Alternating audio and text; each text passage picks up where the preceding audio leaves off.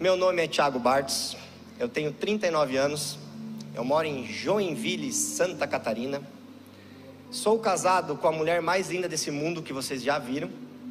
Eu sempre faço ela levantar.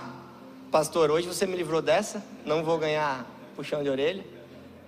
Ela é a mais linda porque ela é minha. Ela é dona de 99% do meu ministério. Mas sou eu que mando em casa. Por que vocês estão rindo? E só as mulheres riram. Gente, é verdade. Amor, quem manda em casa? Não, fala, amor, pode falar. Sou eu, não sou? Mas agora eu vou contar o segredo dela. A Bíblia diz o quê? A mulher sábia edifica a sua casa, e a tola destrói com as próprias mãos. Ela é tão sábia, tão sábia, que ela consegue me manipular no bom sentido, que no final eu dou a decisão final, digo que estou mandando, mas eu estou fazendo exatamente o que ela quer. Mas no final sou eu que manda. Daí ela, quando eu falo que ela quer, ela, tá bom, amor, é você que manda. Então, mulher, pega essa dica. Seja sábia. Eu tenho dois filhos, o Isaac e o Mateus, um com seis e um com três anos. Eu sou empresário, eu tenho algumas empresas, hoje são sete empresas. Trabalho no ramo de comércio exterior, móveis, assessoria, agronegócio. Deus há dois anos me chamou para que eu viajasse, falando sobre Jesus, contando meu testemunho, falando sobre um Deus do impossível, um Deus que pode todas as coisas, um Deus que é capaz de transformar. Muitas pessoas pregam sobre vai para Jesus, vai para ele, ele vai fazer, ele vai fazer, ele vai fazer. Não, ele pode fazer. Vai depender do seu posicionamento. Vai depender de qual evangelho você prega lá fora. Vai depender das suas decisões, daquilo que você está disposto de abrir mão para viver o Evangelho verdadeiro. Então, sim, Ele pode fazer todas as coisas. E eu creio que nessa noite Ele decidiu fazer grandes coisas na vida de vocês. Eu hoje conto um testemunho. O testemunho não é apenas a história bonita, a superação, os milagres que eu vou contar para vocês. Isso são histórias. Talvez se eu perguntar para cada um de vocês aqui, vocês vão ter uma história bonita, uma superação, um milagre, isso não é testemunho para mim. Testemunho para mim é aquilo que eu me torno depois das histórias bonitas e os milagres que eu vivi. Então, eu nasci com câncer. Com um ano de idade, a minha família descobriu que eu tinha um câncer. Um câncer chamado, chamado neuroblastoma no reto peritônio. O peritônio é a maior membrana do corpo. Ele reveste todos os órgãos. Ele é como se fosse um organizador e um protetor dos nossos órgãos. Como o próprio nome diz, reto peritônio ele é próximo ao reto, então ele é mais baixo. Então eu fiquei no hospital em tratamento e inúmeras cirurgias de 1 até 4 anos. Eu literalmente aprendi a andar com 4 anos. Então eu tirei um rim, um terço do intestino, adquiri hepatite C. Fiquei muito tempo com colostomia, mas naquela época crianças não usavam, não poderiam usar o saquinho. Então eram dois canos na minha barriga que literalmente meu pai tinha que chupar para desentupir. Eu morava numa cidade no interior do Rio Grande do Sul, chamada Santo Ângelo, onde eu nasci, e eu tinha que ir até Porto Alegre, onde eu fazia tratamento. Depois do. Eu fiquei direto, ininterrupto no hospital, um ano e alguma coisa, aí eu ficava indo e vindo. E meu pai conta que eram 12 horas de viagem. Você imaginem, isso eu estou falando em 1984, 85. Então, um trajeto de 400, 500 quilômetros, você levava 12, 13 horas de ônibus ou de carro. Não tinha lencinho umedecido não tinha fralda descartável. Então eu imagino que o meu pai passou. Eu não tenho lembranças, obviamente, dessa época. Mas eu digo que eu tenho o melhor pai do mundo no céu e o melhor pai no mundo na terra. O meu pai, ele.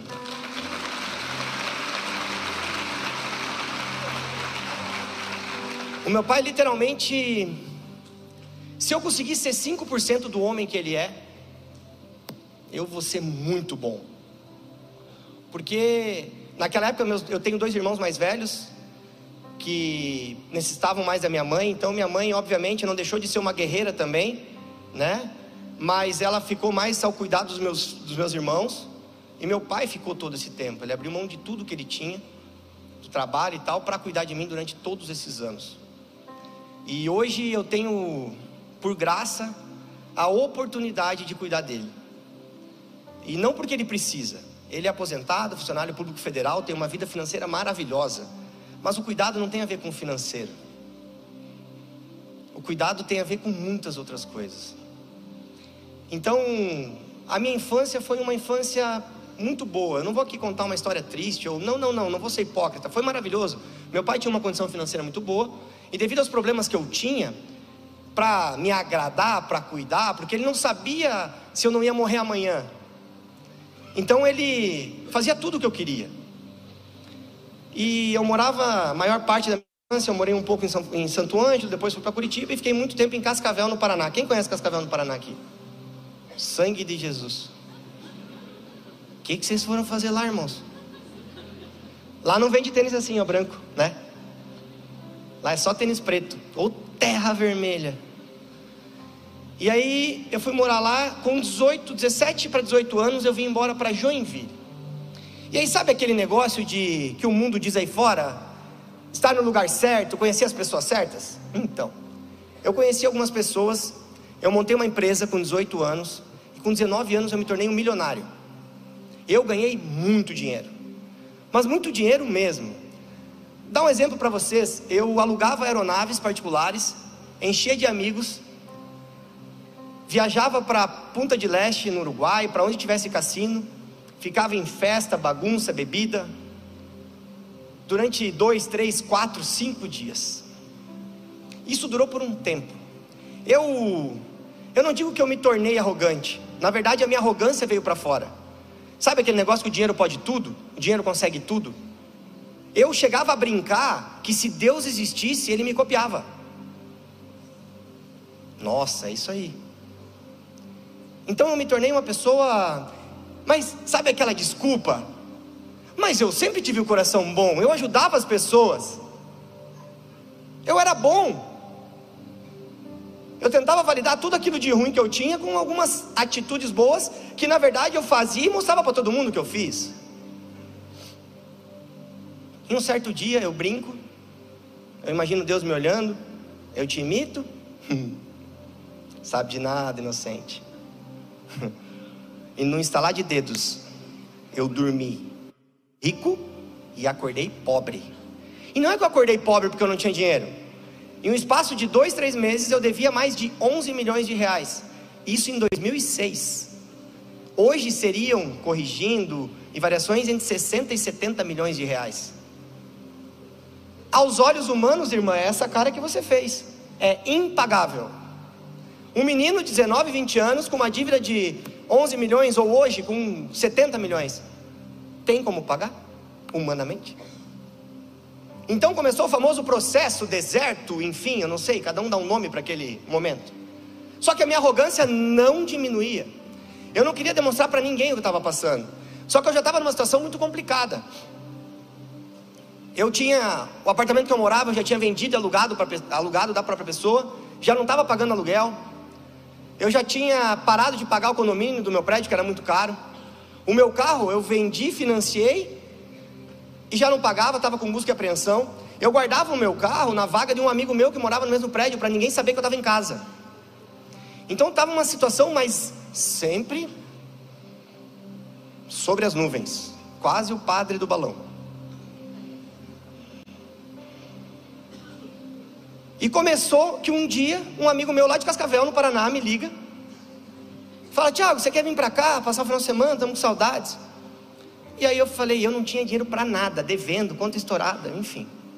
Eu cheguei a ter, irmãos, mais de 176 apontamentos no Serasa. Naquela época era Serasa e SPC, lembra? Uma parte era banco, outra parte era. Eu tive centenas de cheques sem fundos. E esse meu amigo me convidou e me deu vontade de ir para lá, só que eu não tinha condição financeira de ir para lá. Então eu pedi para o meu pai. E aí meu pai deu o cartão de crédito dele, me deu um dinheiro, eu comprei a passagem. O normal de uma pessoa passando um problema desse era o quê? Chegar lá e pedir para ficar na casa de alguém. Por quê? Eu conheci a cidade inteira, eu morei 10 anos lá. O que que o arrogante fez? Ficou no melhor hotel da cidade. Quem vai para Cascavel de novo, levanta a mão. Copas Verdes, na, do lado da igreja catedral em Cascavel. Naquela época era o que existia. Fui pro hotel, suíte no hotel, cartão do meu pai, para ninguém perceber o que eu estava passando. Porque nós, principalmente os homens, quando estão em meio a problemas, a gente acha que é feio pedir ajuda. A gente acha que é feio é, expor que você está com dificuldades. Ainda mais alguém que não tinha Deus, alguém que achava que era Deus por alguns momentos. Então, cheguei em Cascavel num sábado, foi maravilhoso. Após o almoço, meus amigos falaram assim: vamos, vamos. Tinha uma cafeteria lá muito conhecida, e fazia uma taça, fazia. Assim, você entendeu o tamanho da minha arrogância? Tinha uma taça de sobremesa nessa cafeteria, mesmo depois que eu tinha ido embora, que o dono fazia só para mim, porque eu gostava daquela taça. Então, saímos da casa do meu amigo de carona, ele e a esposa. A esposa dele falou assim: Antes de nós irmos, eu só vou passar na casa de um amigo da minha mãe que eu preciso entregar um envelope. E a gente foi para um bairro bem simples de Cascavel. Uma casa muito simples, era uma favela. Uma casa muito simples, pequena. Nós ficamos fora. A Alessandra, que é o nome da minha amiga, falou assim: É rapidinho. Por que, que o rapidinho de mulher é diferente do homem? O sangue de Jesus, pastor. O rapidinho delas, irmão, foi 10, 20, 30. Com 40 minutos eu falei, palavras proféticas dentro do carro.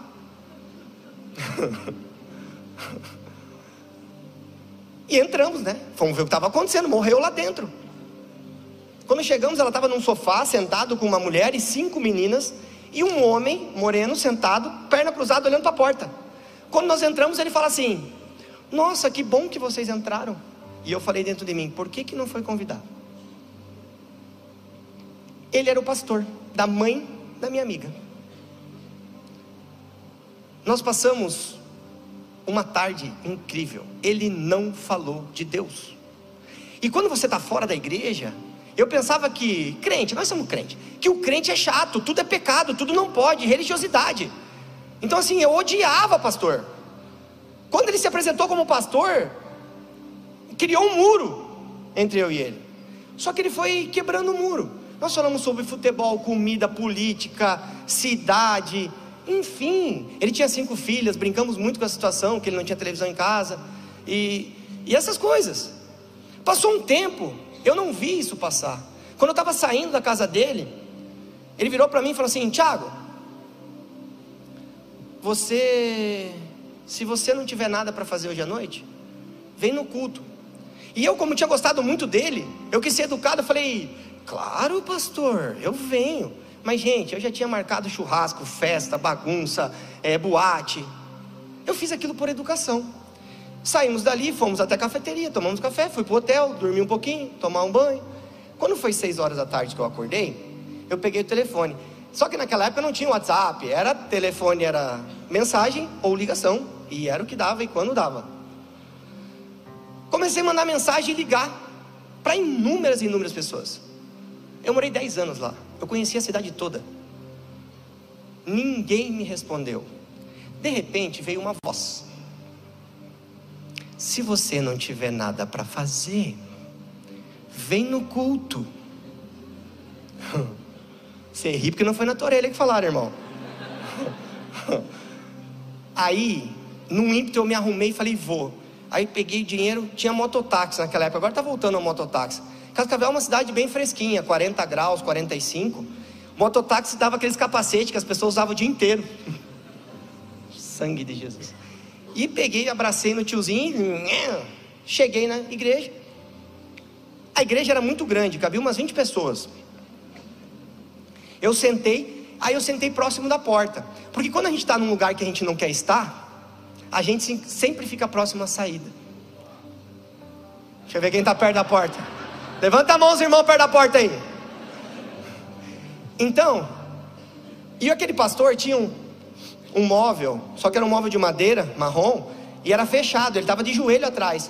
E eu sentei meio na diagonal, assim, como onde está a moça de verde aqui. E ele me viu, ele só fez uma cumprimentou com a cabeça. As pessoas estavam orando de joelho, mas não entendi nada daquilo, fiquei ali, ele começou o culto. Quando ele começa o culto, pastor, a minha mulher odeia que eu faço isso, mas eu preciso demonstrar. Eu estava de pé Eu comecei a fazer assim.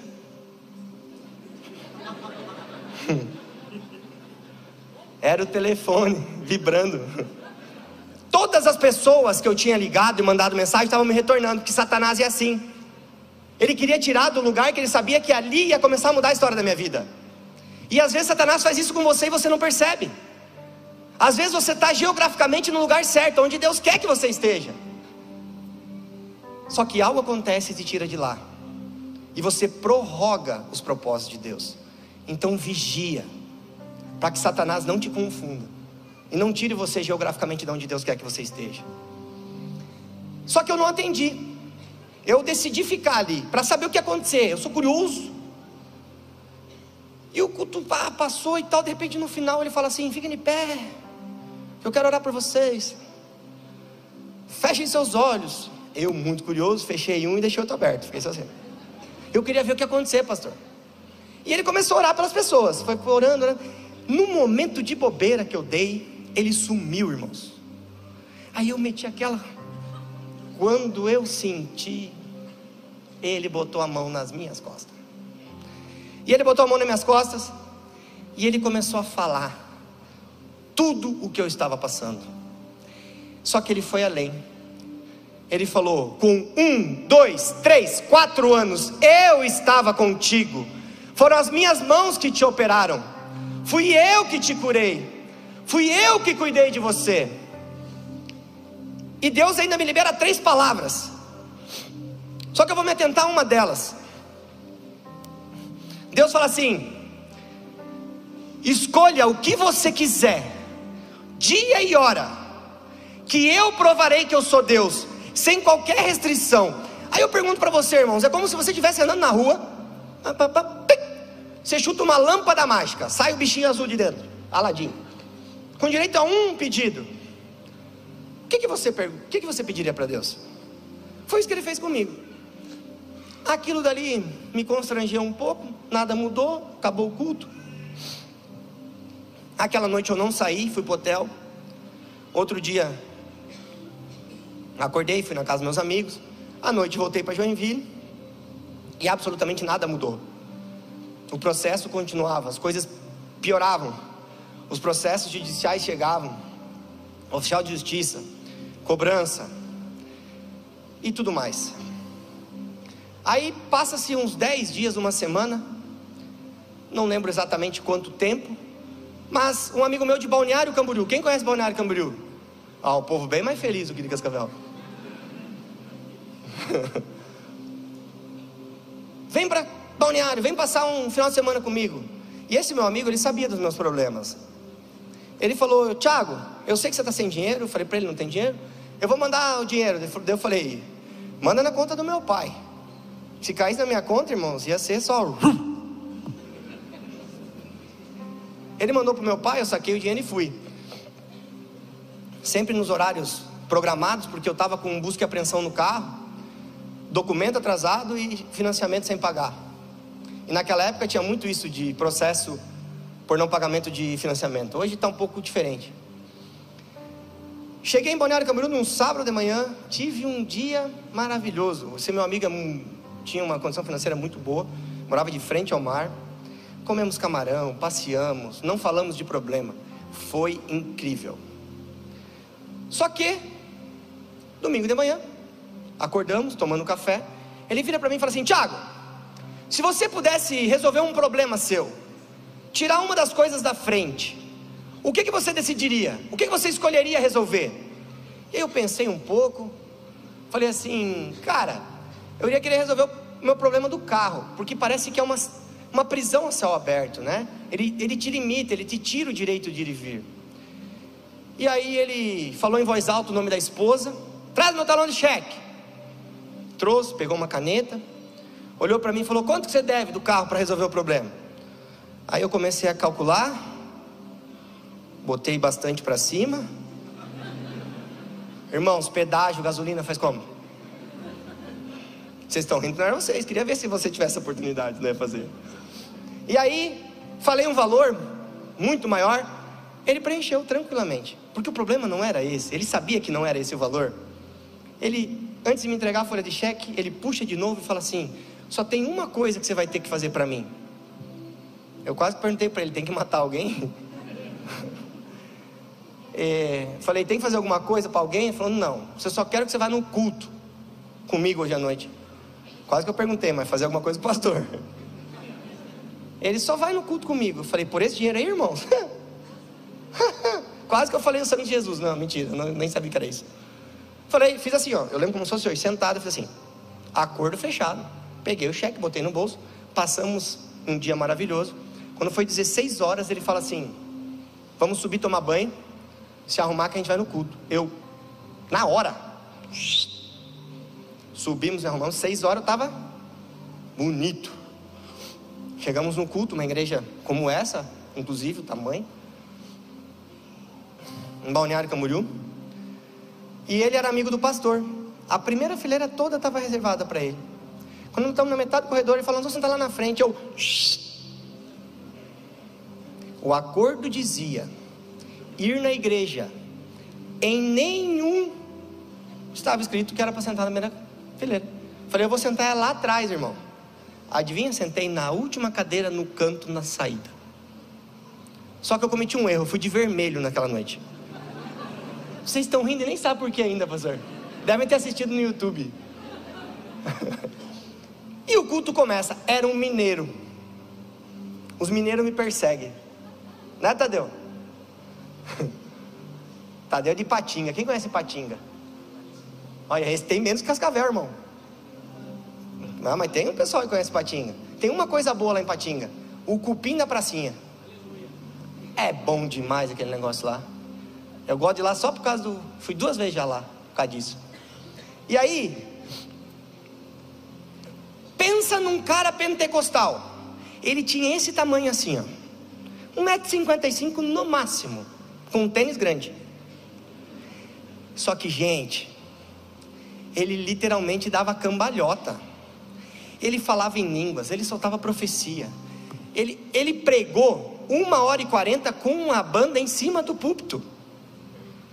E aí, num determinado momento desse negócio que estava me aterrorizando, ele está bem assim, desse lado, uma bateria estava dentro de um vidro, e ele aqui, pá, com a bateria interagindo, repente ele, é, para, para, para, para, para.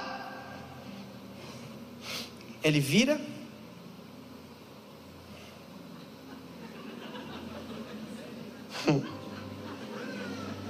Você, lá no cantinho, não, mídia fala, você aí no fundo. Levanta. Eu já meti aqui, né, irmãos? Cutuquei uma senhora que estava do meu lado, falei, tá te chamando lá. Ele, não, não, não, é você de vermelho. Eu olhei em voltas, irmãos. Só tinha gente de cinza, preto e branco. Entendeu o erro do vermelho agora? E ele levantou. Aí eu vou fazer uma pergunta para vocês. Vocês estão aqui na igreja agora. Eu pego um menininho de verde boné lá no fundo lá. E falo assim para ele: levanta. O que, que vocês vão fazer? Uh! saber quem é o coitado. Foi o que aconteceu. Duas mil pessoas olhando para mim. E aí ele começou a falar tudo o que aquele homem de Cascavel falou. Botou mais umas coisinhas. Só que dele fez uma coisa diferente. E aí eu aprendi uma coisa que eu queria que você guardasse para a sua vida. Deus conhece nós mais do que nós mesmos o que, que ele fez? Pegou, veio andando assim, lembrando que ele tinha esse tamanho assim. Pela voz dele, ele achava que ele tinha esse. Você é um hipócrita, você é um covarde. Você não tem coragem nem de pedir algo que eu deixei você pedir. Porque você sabe que eu vou provar que eu existo. Aí eu de lá, né? Covarde. Eu. Você! E ele ficou durante uns 40 segundos, literalmente me xingando e me provocando. E quem me conhece sabe o quanto eu sou competitivo. Eu falei, então chega, eu não aguento mais essa palhaçada. Eu vou pedir, porque eu sei que nada vai acontecer. Mas daí pelo menos acaba isso. E aí eu fiz um pedido. Que quando eu contar, eu queria pedir para vocês não dar risada. É sério, gente. Eu saí de lá, peguei o telefone liguei para aquele pastor lá de Cascavel. Falei, pastor, eu fiz um pedido. Vou resolver isso de uma vez, isso não existe, eu não aguento mais. Tu já está rindo antes de eu falar, irmão. Eu pedi para você não falar, você não rir.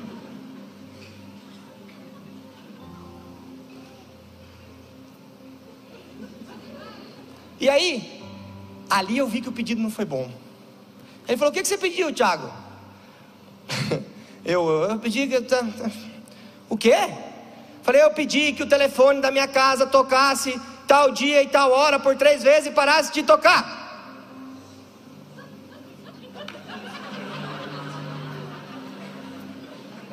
Pragas egípcias sobre a vida dela. Ficou um silêncio do outro lado. Aí eu, pastor, você está aí? Ficou aquele silêncio, de repente ele volta rindo. Não, muito bom, pedido bom. Top. ele falou, tá bom então, agora você. Daí eu falei, o que, que eu tenho que fazer? Ele falou, você tem que orar. Falei, tá bom, eu vou orar. Como é que ora? Você vai falar com Deus como você está falando comigo. Todos os dias, a partir de hoje, até o dia que você pediu. Eu fiz esse pedido numa, num domingo, seria no outro sábado. Às 19h20 era o horário. Eu falei, tá bom. Peguei o carro, fui para casa, cheguei em casa tarde. Cheguei na minha cama, me ajoelhei. Falei, então, eu fiz um acordo que eu tenho que falar com você todos os dias. Eu sei que nada vai acontecer, eu sei que isso é uma palhaçada. Mas eu fiz um acordo e eu vou todos os dias falar com você, mesmo sabendo que nada vai acontecer. Amém. E eu fiz essa palavra profética durante algumas semanas, durante a semana. Chegou sábado, o dia. Chamei uma moça para limpar minha casa, uma moça que tinha pena de mim e limpava minha casa de graça. Ela limpou, eu fiquei em casa e foi se aproximando aquele horário. E toda hora Satanás vinha na minha cabeça. Nada vai acontecer. Para de ser bobo, sai de casa. Ei, e os amigos ligando. Naquela época eu era solteiro, tá? As meninas ligando. Aquela confusão. E Satanás na minha cabeça. E às vezes Satanás pode estar fazendo isso com você. Às vezes você tem uma palavra, às vezes você tem um plano de Deus sobre a sua vida. Só que Satanás fica tentando te tirar, querendo que você não viva, ele quer fazer que o natural sobressaia o sobrenatural.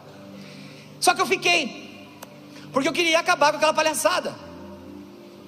Eu não queria perder. Eu tinha certeza que nada aconteceria. A minha arrogância. Tinha certeza que Deus não existia. E chegou 19 20. O telefone fez. Trim. Quando tocou a primeira vez, Satanás veio na minha cabeça e falou: É o pastor lá de Cascavel. Porque você ligou para ele. Ele sabe de tudo, ele esperou o horário.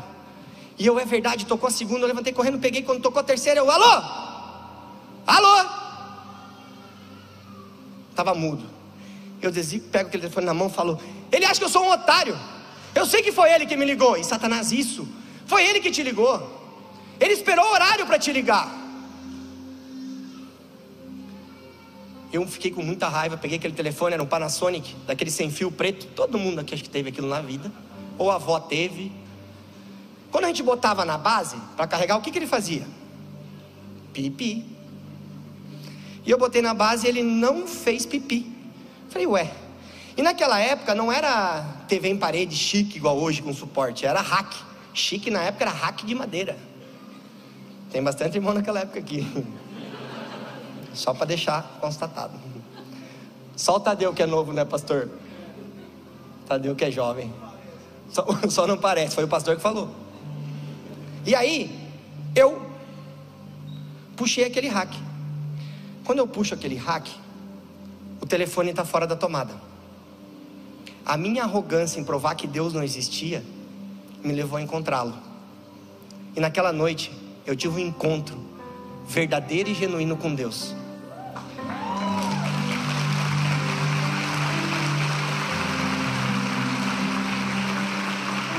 Um mês depois, eu estava lá em Cascavel, aceitando a Jesus. Mais um mês depois, eu estava sendo batizado pelo Espírito Santo. E eu me transformei naqueles apaixonados pelo Evangelho. Só que eu não tinha ninguém para me orientar. Então eu comecei a fazer muita coisa sozinho. E eu comecei a ler a Bíblia sozinho. Tem algum recém-convertido aqui? Menos de um ano de conversão? É bastante gente. Deixa eu falar uma Tem grupo de discipulado aqui, né, pastor? Por favor. Sabe o que eu comecei lendo, irmãos? Apocalipse. O sangue, ó, quem é recém-convertido, procura o pessoal do discipulado da igreja. Converse com o pastor, com a pastora, eles vão orientar vocês. Lê Gênesis, Salmos, que é bonitinho. Mas não leiam Apocalipse. E aí passou uns dias, eu fui num aniversário da mãe de um amigo meu, que hoje inclusive é meu sócio em uma das empresas. Ela é aquela mulher do manto, do coque, assembleiana, de nascença, de igreja, pai, pastor, presbítero, sabe, do discipulado, escola dominical.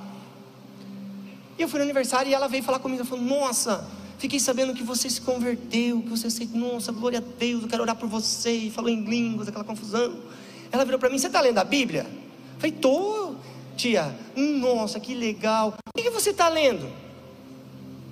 Quando eu falei Apocalipse, irmãos, literalmente ela rodopiou, ela falou: Não! Se eu tivesse com a Bíblia aberta, acho que ela tinha rasgado.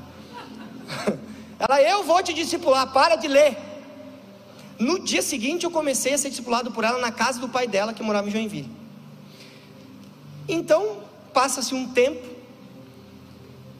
as coisas não é que melhoraram, mas eu comecei a ter paz, porque fé é ter certeza do final em meio ao processo.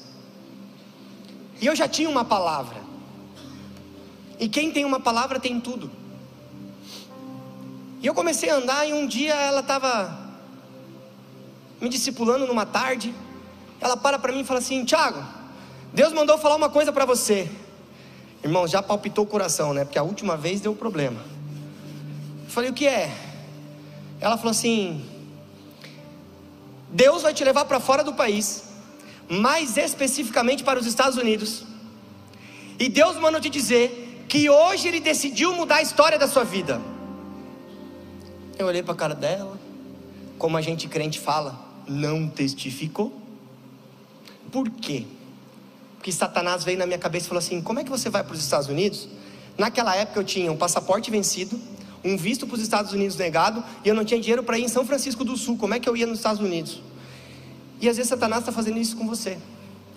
Ele está querendo que você desacredite das palavras que Deus tem sobre a sua vida. Mas eu quero dizer uma coisa para vocês: Deus me trouxe aqui para dizer: a palavra que Ele tem sobre a sua vida vai ser cumprida.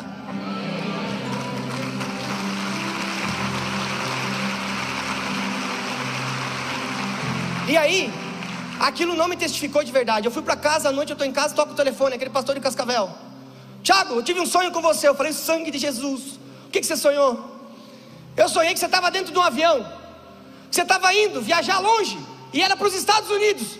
E Deus mandava te dizer que Ele decidiu mudar a história da sua vida. Aí eu vou dizer que testificou, irmãos. Só que ao mesmo tempo que testificou, Satanás veio de novo. Falou: Ei, como é que você vai? Não tem como ir. E, e ficou trabalhando isso na minha cabeça. Passou uma semana exata, o meu telefone toca. Tiago, falei sim. Falou, Tiago, aqui é Ciclano, na empresa X. Você trabalha com comércio exterior? Sim, trabalho. Então, eu desmonto e monto máquinas. Eu desmonto e monto linha de montagens. E uma empresa no interior de São Paulo, aqui próximo, me contratou para ir lá em Pritchard, West Virginia, Estados Unidos, desmontar um parque fabril inteiro, uma linha de montagem inteira, e trazer para cá e montar. A parte do desmontar e montar eu sei. Só que o resto eu não sei. E me indicaram você, para você fazer esse trabalho para mim. Aí eu, legal. Eu falei, quem me indicou? E naquela hora ele não sabia. Ele falou, cara, eu não lembro quem foi que te indicou. foi Jesus, né, irmão? E aí, ele falou, me dá seu e-mail e tal. Pegou minhas informações. Ele falou, vou te mandar o contrato pelo e-mail. Você olha o contrato. Na terça-feira eu estou chegando em viagem. Você vem aqui na minha empresa para a gente assinar e conversar. Eu desliguei o telefone. Falei, meu Deus. Satanás já veio de novo. Ei, liga para ele. Fala que não dá. Você não tem como fazer isso. Não aceita. E quantas vezes Satanás já fez isso com você? Quis tirar sua identidade. quis fazer você esquecer quem você é, quis fazer você esquecer que você é um filho de Deus Pai, que você tem lugar à mesa. E aí passou aquela semana, eu pensando como eu diria não para aquele homem.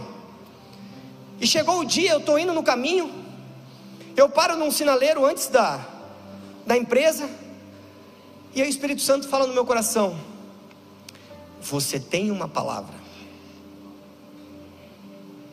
E o Satanás vem, hum, coisa da tua cabeça, vai lá e fala que você não quer e vai embora. Eu cheguei, antes daquele homem falar qualquer coisa para mim, eu falei: Olha, é Vanderlei o nome dele, eu posso falar? Vanderlei, obrigado, cara, pela oportunidade, obrigado por tudo. Eu quis ser honesto com ele, eu contei toda a minha história, eu contei tudo. Eu falei: Eu não tenho dinheiro, eu não tenho como viajar. Aí ele com aquela cara assim, ele não era crente, mas Deus usou até uma mula, né? E aí, ele falou: Tu leu o contrato? Falei: Contrato? Não, não li o contrato. Ele estava com o contrato na mão. Ele falou: Tiago, deixa eu te falar.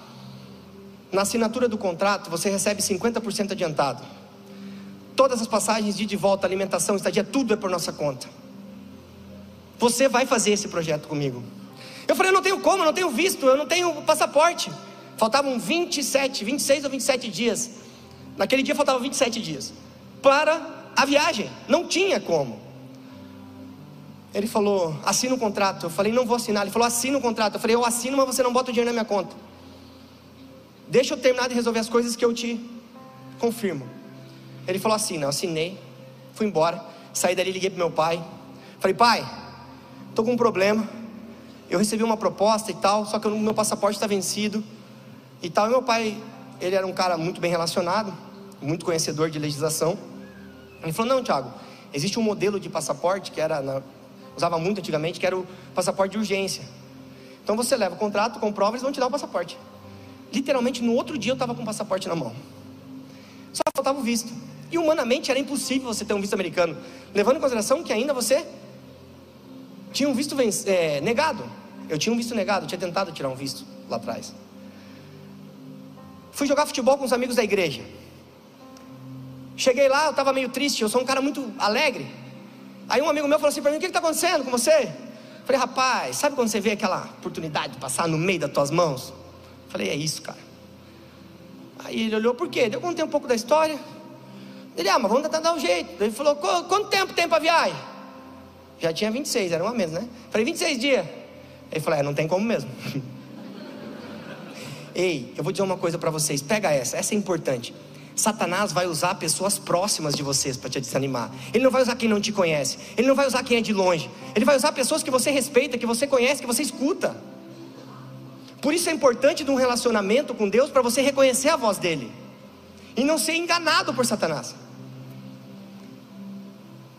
Só que tinha um, um amigo dele que ele lembrou na hora e falou: Cara, eu tenho um amigo meu despachante. Eu falei: Despachante de carro? Ele falou: Não, tem negócio de vista, tem despachante também. Ele ligou para o cara lá de São Paulo, contou minha história e pediu para o cara me atender no outro dia de manhã no telefone.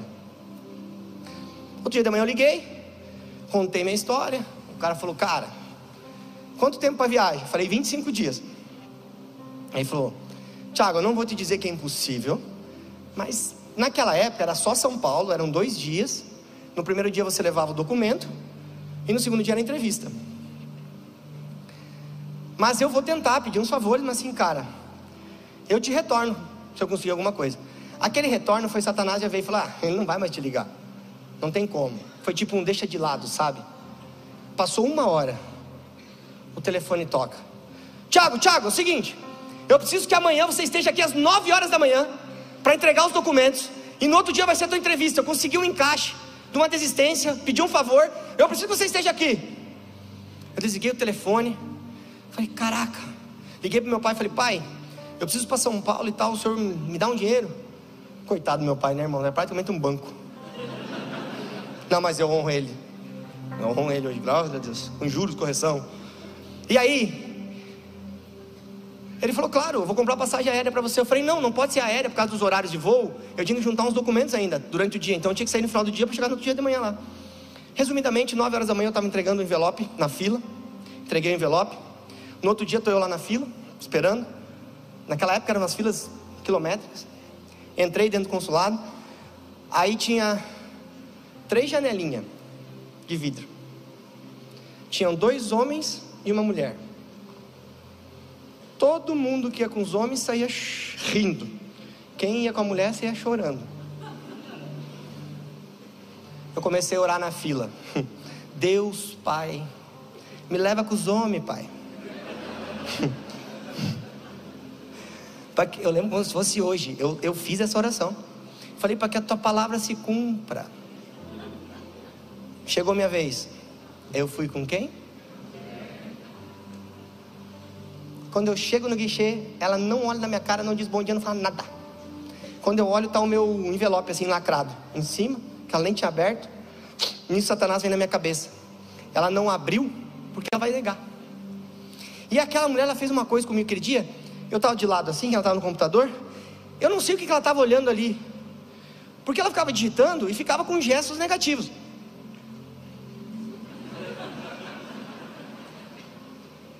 Desnecessário. De repente ela dá uma apertada no enter, tá! pega o passaporte, busca um carimbo e BAM! Põe o passaporte para o lado, pega o meu envelope, pega um papelzinho, escreve, janela e fala assim: Tenha uma boa viagem para os Estados Unidos.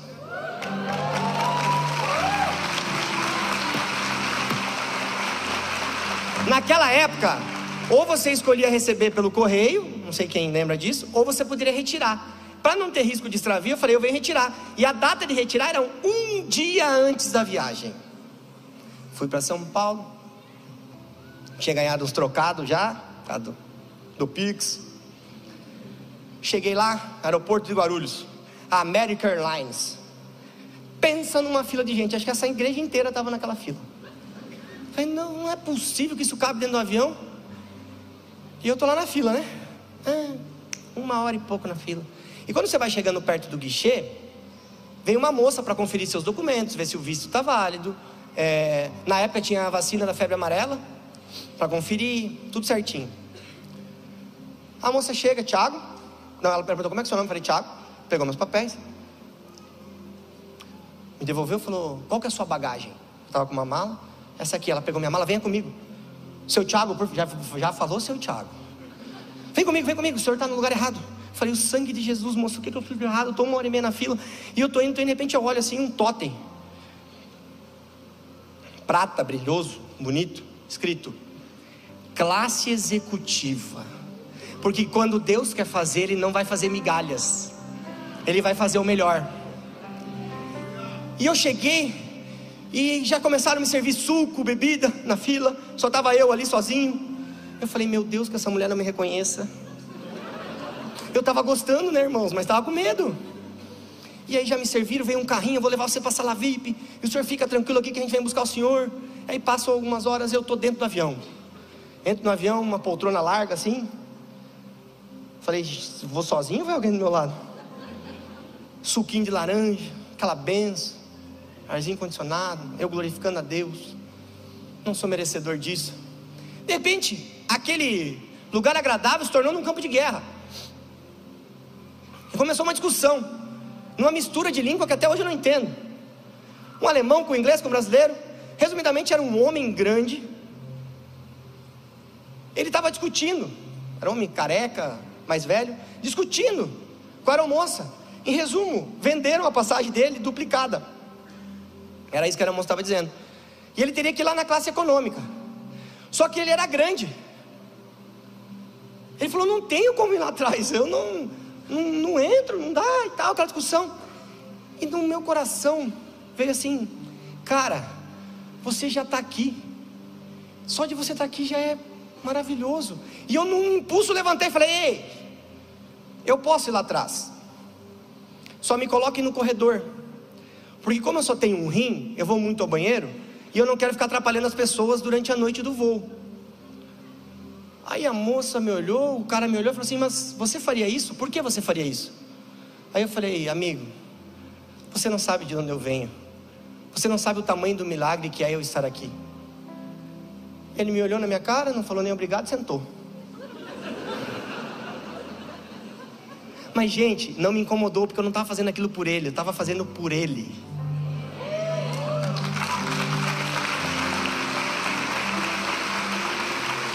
E eu fui para trás. Sentei, me botaram no corredor, tudo bonitinho. A aeromoça botou minha bagagem. Tá todo mundo entrando, de repente vem a aeromoça. Seu Thiago, eu vou servir a comida lá da classe executiva aqui o senhor. Seu direito. Eu olhei para falei, moça, não precisa, tá tudo bem. Naquele momento eu já era um ET dentro do avião. As pessoas já me olhavam assim, o que esse cara está fazendo? Eu nunca que eu ia lá da frente para cá. Está invertido os valores. E aí ela foi lá para frente, de repente ela volta. Aí eu já perdi a paciência. Aí ela falou assim: Não falei nada. Nem começou a parte legal ainda. Hoje nós vamos até meia-noite, amém?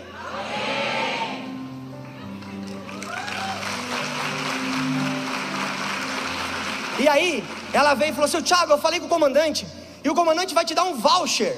É um ticket, um vale. Para que você possa, você e toda a sua família, viajar para qualquer lugar do mundo de graça, pela American Airlines, pela sua atitude. Eu olhei para ela e falei: Moça, eu não quero nada. Bênção não se vende, bênção se dá. Não quero, você só me deixa quieto. Top. Baixei meu banquinho ali. Não podia, porque você tem que só depois, mas tem aquela baixada, fechei o olho, o avião começou. Taxiar. Palavra bonita, né? Taxiar. De repente eu caí na bobeira de abrir só um olho. Quando eu vejo, ela vem vindo na minha direção. eu comecei a orar. Pai, eu não quero jogá-la para fora. Tira de mim esses pensamentos, Jesus. E ela veio, quando ela chegou numa distância como daqui, nessa moça, nesse rapaz. Tiago, Tiago, Tiago, onde é que está sua bagagem? Eu falei, moça, você está do meu lado, para de gritar. Ela, onde é que está? Qual é? Qual é? Essa, essa? Venha, venha comigo, venha comigo. E nisso eu ainda estou sentado, irmãos. Eu olhando para as pessoas. Tivesse um buraco e nisso que eu estou passando no corredor, vem passando uma mulher. E eu fui para. Cheguei lá, o meu lugar está vazio. O rapaz grandão está no banco do lado. Eu sentei, chamei a irmã e falei, moço, o que aconteceu? Ela, seu Tiago, o senhor me desculpe, aconteceu um problema. É que sabe aquela moça? Ela vai ter uma conexão. E ela apresentou o cartão da conexão. E o primeiro trecho dela é na classe econômica. Então foi um erro, o senhor me perdoa. Falei, tá bom. E ali nós viajamos, conversei um pouco com aquele homem eu não entendia nada do que ele falava. No final do trajeto, ele me entrega o seu cartão de visita e pede o meu cartão. Daí naquele momento eu contei uma mentirinha gospel. Eu não tinha cartão, irmãos, eu não tinha dinheiro para ter cartão. Eu falei, ai, cartão, despachei com a mala, hum, esqueci. Mas eu mando e-mail para o senhor. Duvido que tu não contou uma dessa já, irmão. Pela tua risada, tu se identificou. E aí, fui para Pritchard. Fiquei 40 e poucos dias lá. A operação foi incrível. Deus literalmente me mudou de nível financeiramente a partir dali. O processo começou a ser mais rápido. Eu comecei a pagar minhas dívidas. Deus restituiu 100 vezes mais do que eu perdi. Hoje, eu tenho um grupo de empresas. Eu tenho mais de 200 funcionários. Eu hoje viajo pelo Brasil com um avião próprio, do qual eu tenho uma cota. Eu sou obrigado a trazer para vocês esse Deus impossível.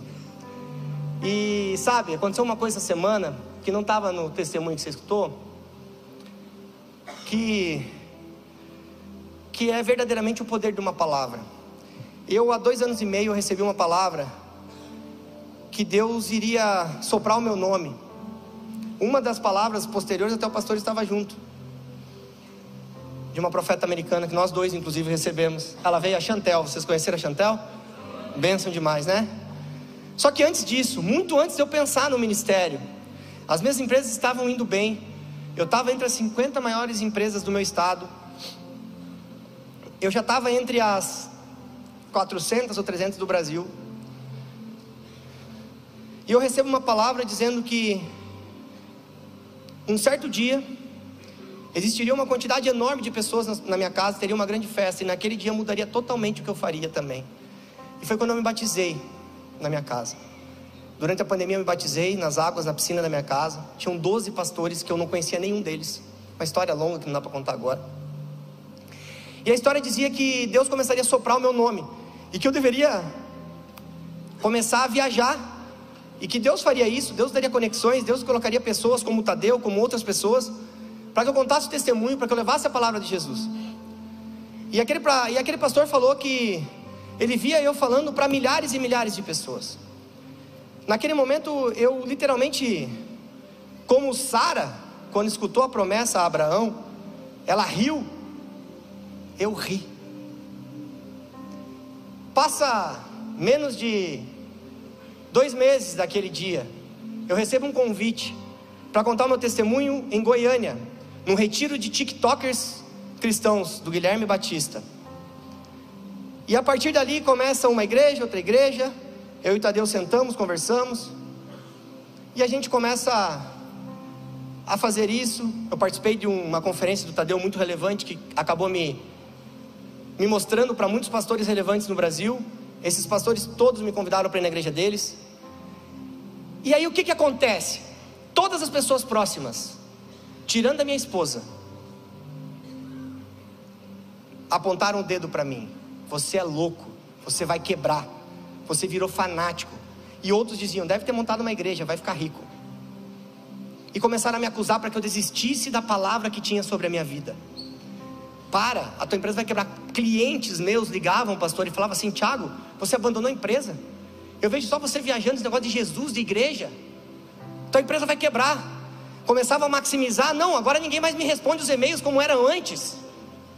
Nossa, antes a resposta era em menos de uma hora, agora está levando uma hora e dez. E começaram a maximizar. E muitas vezes eu pensei em desistir. Muitas, eu sou franco a dizer para vocês. Eu não precisava disso. Eu pago para estar tá aqui. Pastor, verdade ou mentira? Eu pago. Botar um avião na pista e vir aqui é caro. Eu faço isso. Não é por mim. É por Deus e por vocês. E aí, todos começaram a me acusar. E todas as vezes que eu tentava desistir, aí Deus me deu um projeto que é a mesa, que eu convido vocês a olharem no meu canal do YouTube, que é um é um vídeo que eu faço falando de algumas palavras. E Deus me deu essa palavra. E veio gente de novo, para com isso. Você não tem que fazer isso. Porque isso qualquer um faz. E desacreditando, volta para tua empresa. E toda vez que eu tentava desistir, eu recebia um testemunho. Tiago, eu levantei três horas da manhã, pensando em me matar. Eu abri a internet e veio um vídeo seu. E por causa do seu vídeo, eu estou vivo hoje. Tiago, eu e meu marido fomos em tal lugar, escutamos você, você restituiu nosso casamento através da tua palavra. E testemunhos em cima de testemunhos. Sempre que eu pensava em desistir, Deus vinha de alguma forma, falava: não para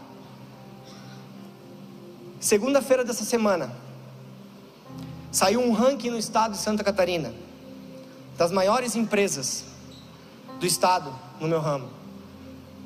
A minha empresa de 50 hoje é a sexta maior empresa do estado.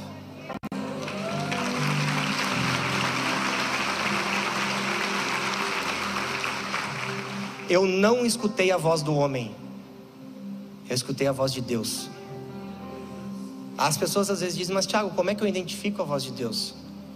Se a minha esposa, pode ter essa quantidade de pessoas aqui conversando, se a minha esposa abrir a boca lá no canto, até risada, eu na hora vou reconhecer a voz dela e vou dizer: a Nayara está aqui.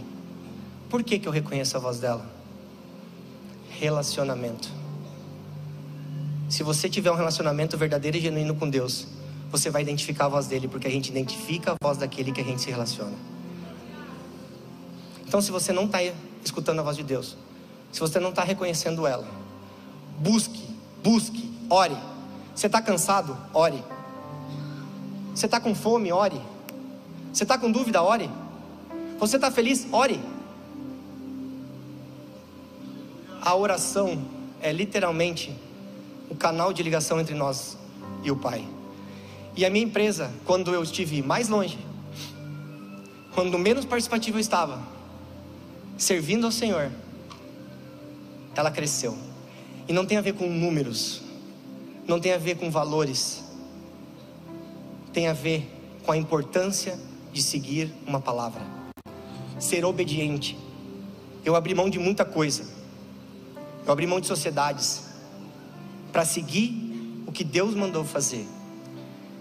Eu não sei o que você precisa abrir de mão, eu não sei o que você precisa deixar para trás, eu não sei quais são os lugares que você não pode mais entrar, eu não sei, mas Deus está dizendo para cada um de vocês: eu quero cumprir a palavra que eu tenho sobre a sua vida, mas eu preciso que você seja obediente. Existem amizades que não fazem mais parte da sua vida. Existem lugares que você não deve mais frequentar. Nem tudo que eu posso eu devo. Ah, mas não tem nada a ver. Tem a ver. Cuide do nome de Deus, que Ele vai cuidar do seu nome. Existia uma coisa ainda que me incomodava, que era uma coisa chamada hepatite C, que até ontem não tinha cura.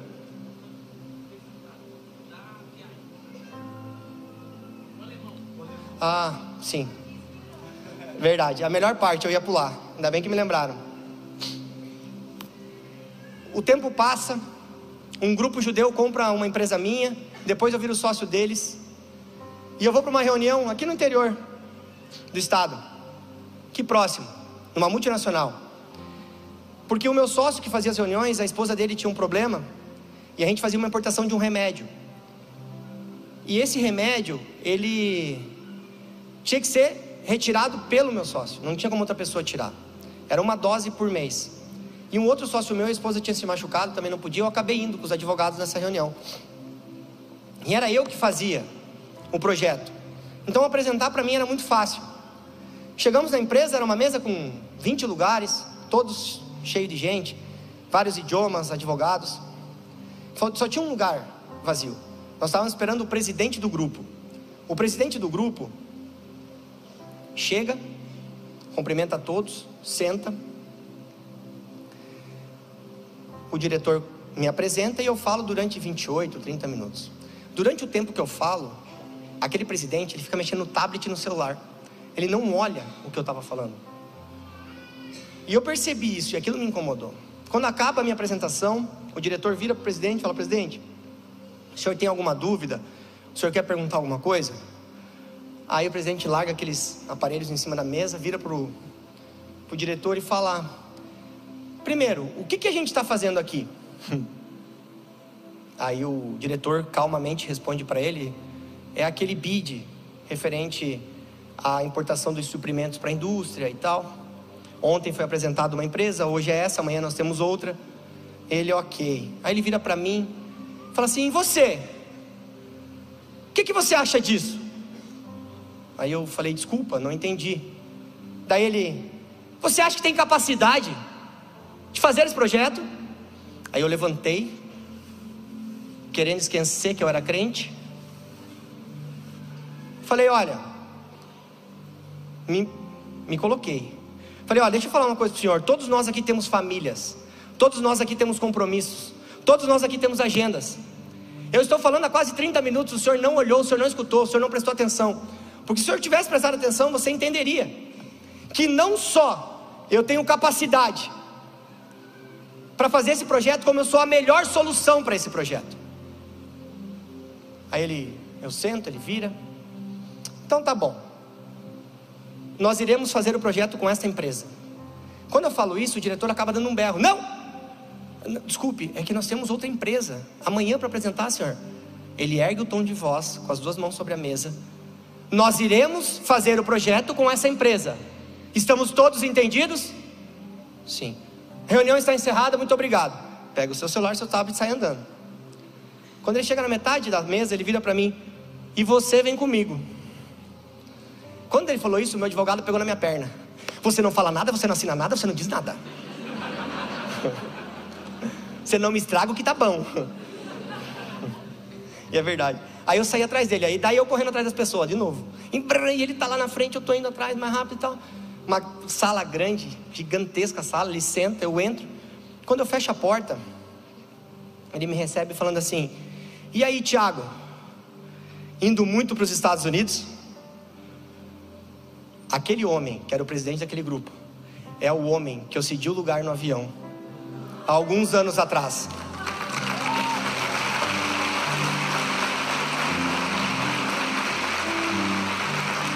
Aí ele olha para mim e fala assim: meu português melhorou, né? Ele ainda dava para ver que era um português, mas era um português nítido. Ele falou: botei cabelo. Fez cirurgia nos olhos, estava sem óculos. Fica a dica, pastor. E o tal do botox, né, irmão? Sangue de Jesus. Mas claro, quando ele falou, remeteu à minha memória. E a gente ficou durante uma hora ali conversando. Quando eu estava saindo, nós estávamos de pé na porta, ele vira para mim e fala assim: Você não vai me perguntar por que eu escolhi você? Eu falei: Não, vai que você muda de ideia. Ele começou a rir, como vocês. Eu também ri. Ele me pergunte. Eu falei: Por que você me escolheu? Falei assim. Aí ele: Eu escolhi você porque um homem que fez o que fez por mim, sem querer nada em troca, é um homem que não seria capaz de mentir para mim. Então eu tenho certeza que você é capaz e você é a melhor solução para esse projeto.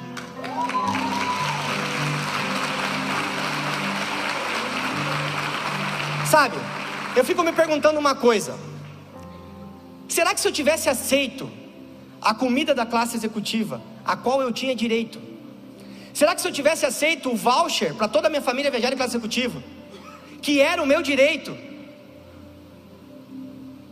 será que Deus teria feito tudo isso? Era o meu direito.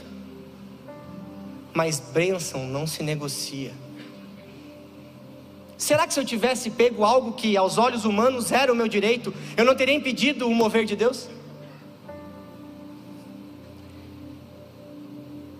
E como eu falei, Deus me, prosperou absurdamente. Só que eu carregava uma coisa que me incomodava, que era a hepatite C. Uma doença que até ontem não tinha cura. E em meio à pandemia, o meu médico que me acompanhava, eu acabei descobrindo bem tarde a hepatite C ele estava preocupado, ele falou: Tiago, a gente vai ter que fazer o tratamento, mesmo que não é um tratamento 100%, porque se nesse ritmo que está, eu vou ter que fazer um transplante de fígado em você com 50 anos. Porque o que, que acontece com a hepatite C? O fígado é o único órgão do corpo que regenera. Só que a hepatite é a única coisa que cria uma lesão que não se regenera. Eu falei, tá bom. E durante a pandemia eu tentei comprar esse remédio, que ele fica fora do Brasil, só que eles estavam focados no Covid. Então eles estavam, não estavam exportando esse remédio.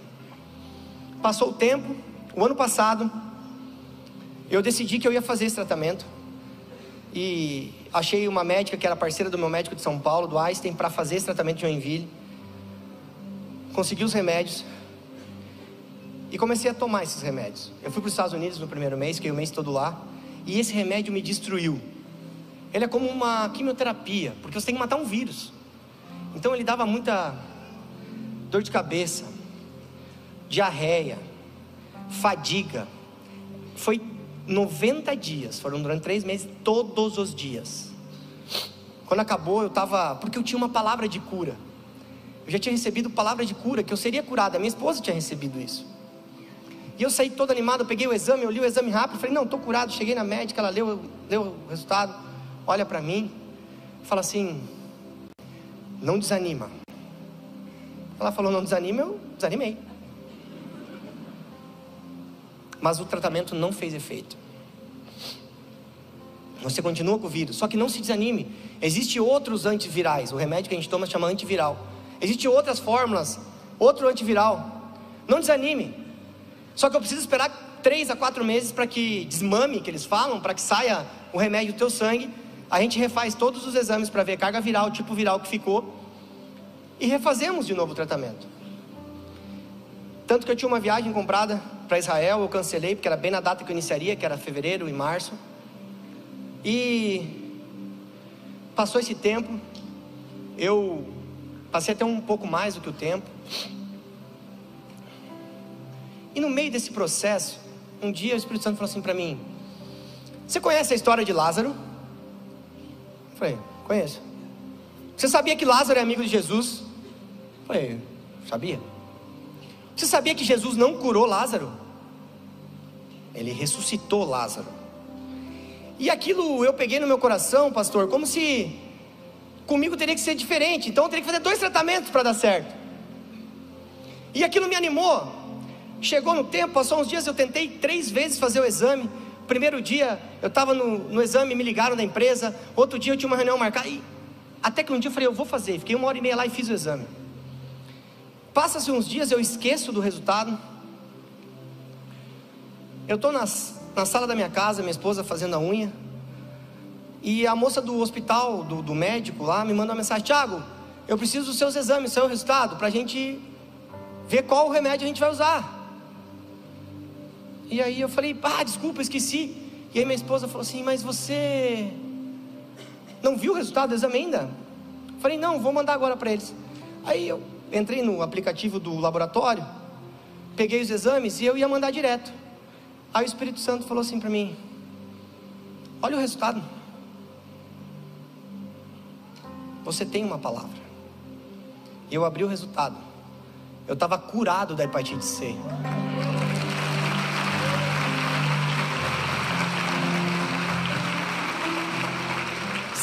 sem tratamento, sem nada, porque Deus pode todas as coisas.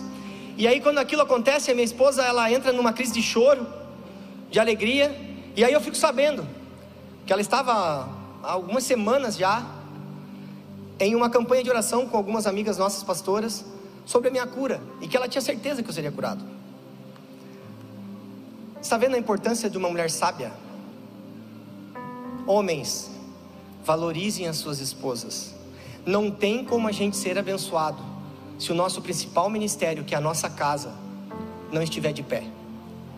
Tem pessoa que tem a vida de casal destruída e não entende porque Deus não abençoa. A gente tem que valorizar nossas esposas. Mulheres, valorizem os seus homens. A nossa casa é o nosso ministério mais importante. Não adianta nada você vir toda quinta, todo domingo na igreja se a sua casa está destruída. Não adianta, não perca tempo. Tem algumas pessoas que falam, Tiago, ora pelo meu casamento, para Deus transformar meu casamento, casamento. E eu aprendi, inclusive com o nosso amigo Cláudio Duarte, que Deus não se mete em casamento. Deus não vai se meter no seu casamento. Deus não transforma casamento. Deus transforma pessoas que transformam casamentos. Ore para que Deus transforme você, para que Deus transforme seu esposo, e vocês juntos transformam o seu casamento. O casamento são duas pessoas imperfeitas que têm que viver junto. E hoje, eu estou onde eu estou, eu sou quem eu sou, pela mulher que eu tenho, porque ela tem o dom da sabedoria, ela tem o dom da paciência, e ela tem um dom que eu acho que é o dom mais incrível: é o dom do perdão. Porque se não fosse ela ter o dom do perdão, o nosso ministério já estava quebrado. Então, mulheres, orem pelos seus maridos, abençoem os seus maridos. Ah, ele não quer na igreja contigo? Respeita, vem orar, joelho no chão em oração. As coisas se resolvem lá em cima. Aqui a gente só vive. Fiquem de pé que eu quero orar por vocês.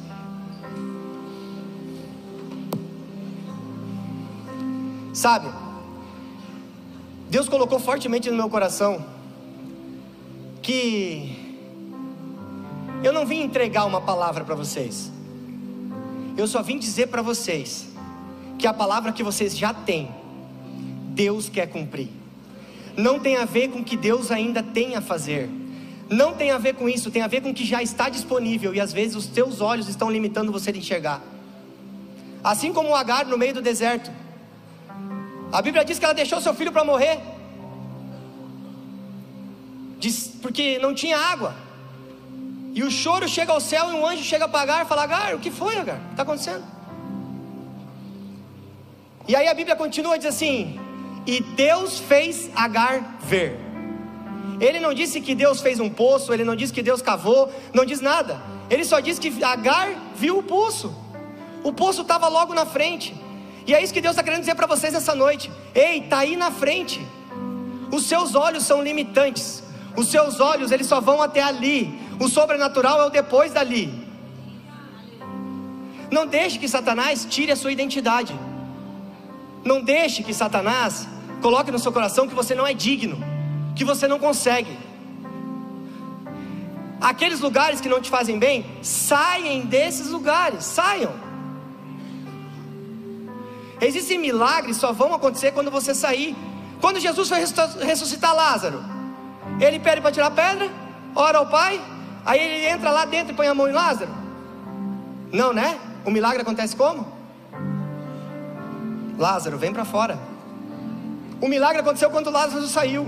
Então tem milagres que vão acontecer quando você sair de onde você está, quando você se movimentar, quando você andar sobre a palavra. Não tenha medo. Deus constrói estradas aonde não tem caminho. Eu quero fazer uma oração especial nessa noite. Por pessoas que gigantes lá fora se levantaram e não tem como resolver aos olhos humanos. Eu quero orar sobre pessoas que têm uma doença que está lutando contra isso e, e não tem, não, não sabe mais o que fazer, os médicos não sabem, é só a base de remédio. Eu quero orar para você que tem um problema com a saúde espiritual, que você não entende por que, que ainda recebe tantos ataques de Satanás, por que, Satanás ainda tem tanta validação na sua vida. Eu preciso orar sobre as suas vidas. E um a mais, eu quero orar por você que está com um problema financeiro. Você que Satanás fez desacreditar, que fechou portas, que talvez você empresário, que a sua empresa está indo de mal a pior, ou você que está no emprego que está desgostoso e as contas estão chegando. Hoje é noite de restituição financeira. Deus quer devolver tudo aquilo que Satanás tirou. Eu queria que essas pessoas que eu falei, levante a mão no seu lugar. Eu queria fazer uma, uma oração especial por você. É bastante gente. Vem aqui na frente, pode ser, pastor, para a gente orar junto? Vem aqui na frente todo mundo, não tenha medo. Ao som dessa canção, eu convido vocês para viver algo novo de Deus nessa noite. Não deixe que Satanás te segure do seu lugar. Não deixe. Vem para frente. Vem para frente que hoje você vai viver algo novo dos céus para sua vida. Eu quero viver algo novo. Faz meu coração arder de fazendo todo